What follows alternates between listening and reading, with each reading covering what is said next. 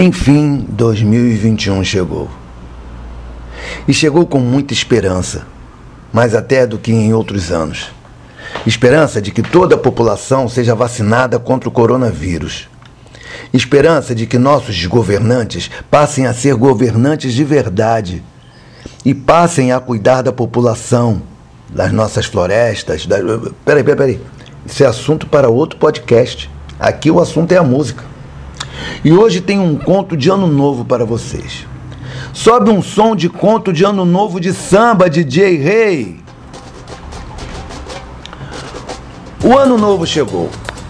Estamos numa casa modesta da Rua da Elegância, no bairro do Ritmo, da cidade do Partido Alto. As comidas já foram para a geladeira. E tem muita comida.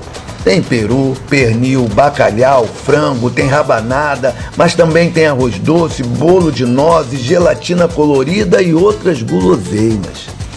No quintal, tantãs, pandeiros, repiques, cavacos, banjos estão encostados aguardando os músicos acordarem para o samba recomeçar. E ninguém é de ferro, né? Uma hora o sono bate e acabou o samba. Porém, isolado no canto da sala, como se nada estivesse acontecendo, está o pequeno Chico Preto, de apenas 12 anos, mas um precoce compositor do Bloco da Harmonia, a grande sensação do carnaval de sua rua. O jovem idealista dorme e sonha com os caminhos do samba que o conquistou desde pequeno. Dando a desculpa de que precisava compor mais um samba, Chico foi para o cantinho e acabou adormecendo, levado por uma força maior. Em seu sonho, Chico Preto é levado por um lindo anjo para um determinado lugar onde o samba é visto e devidamente tratado como cultura como aprendizado e também como uma forma de divulgar este lugar.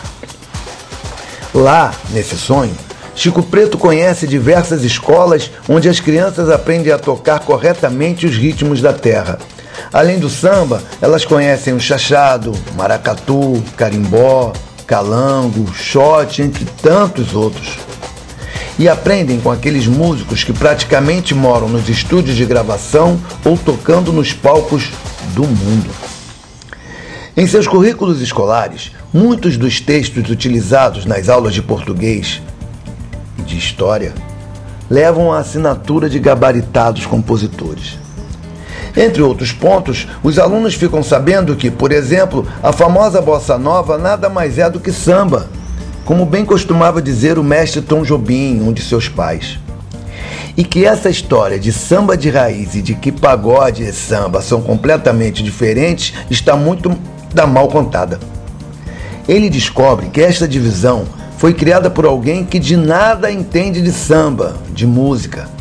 Até porque pagode nem gênero musical é, mas um encontro de pessoas para cantar samba, ou bossa, seresta, e até rock, reggae, mas sempre na comida do samba, com um cavaco, pandeiro, tantão, um banjo, um violão, repique.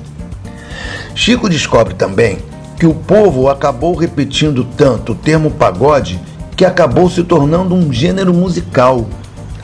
Sabe aquela coisa de que a mentira se transforma em verdade? Coisa de maluco. Um pouco bobo com as situações que vai registrando, Chico Preto continua sendo guiado pelo anjo. E como se estivesse voltando no tempo, os sambistas que passam por ele exibem a elegância comum em tempos idos, só vista hoje em alguns shows. O jovem compositor vai se entusiasmando e começa a procurar as escolas de samba, sua grande paixão. Ao chegar em uma delas, se dá por satisfeito ao saber que os temas dos sambas enredos resumem sempre momentos importantes da nossa história, de fatos ou pessoas que realmente mereçam tais homenagens, ao invés de temas apenas engraçados que naturalmente ficariam esquecidos pelo tempo. Também estão nesses enredos a crítica, sempre fantástica sempre de utilidade na nossa vida. Ele fica sabendo também que empresas ajudam no patrocínio, caindo por terra os enredos vendidos. e se emociona ao saber que as disputas dos sambas voltam a ser como antigamente, quando os melhores sambas ganhavam e até os compositores dos outros sambas os retiravam da disputa por conta da qualidade destes adversários. Se o dele é melhor que o meu, eu retiro o meu. Hoje? Hum. Por fim, neste lugar, Chico Preto fica pasmo com as muito bem feitas produções tanto no mercado dos CDs e DVDs quanto no dos shows, com os artistas viajando constantemente para outros estados e países exibindo sua arte. Quase no fim do belo passeio, o anjo ainda lhe conta dos muitos lucros que o samba deixa nos cofres públicos como atração turística. E Chico Preto dorme como um anjo, com uma expressão de completa felicidade.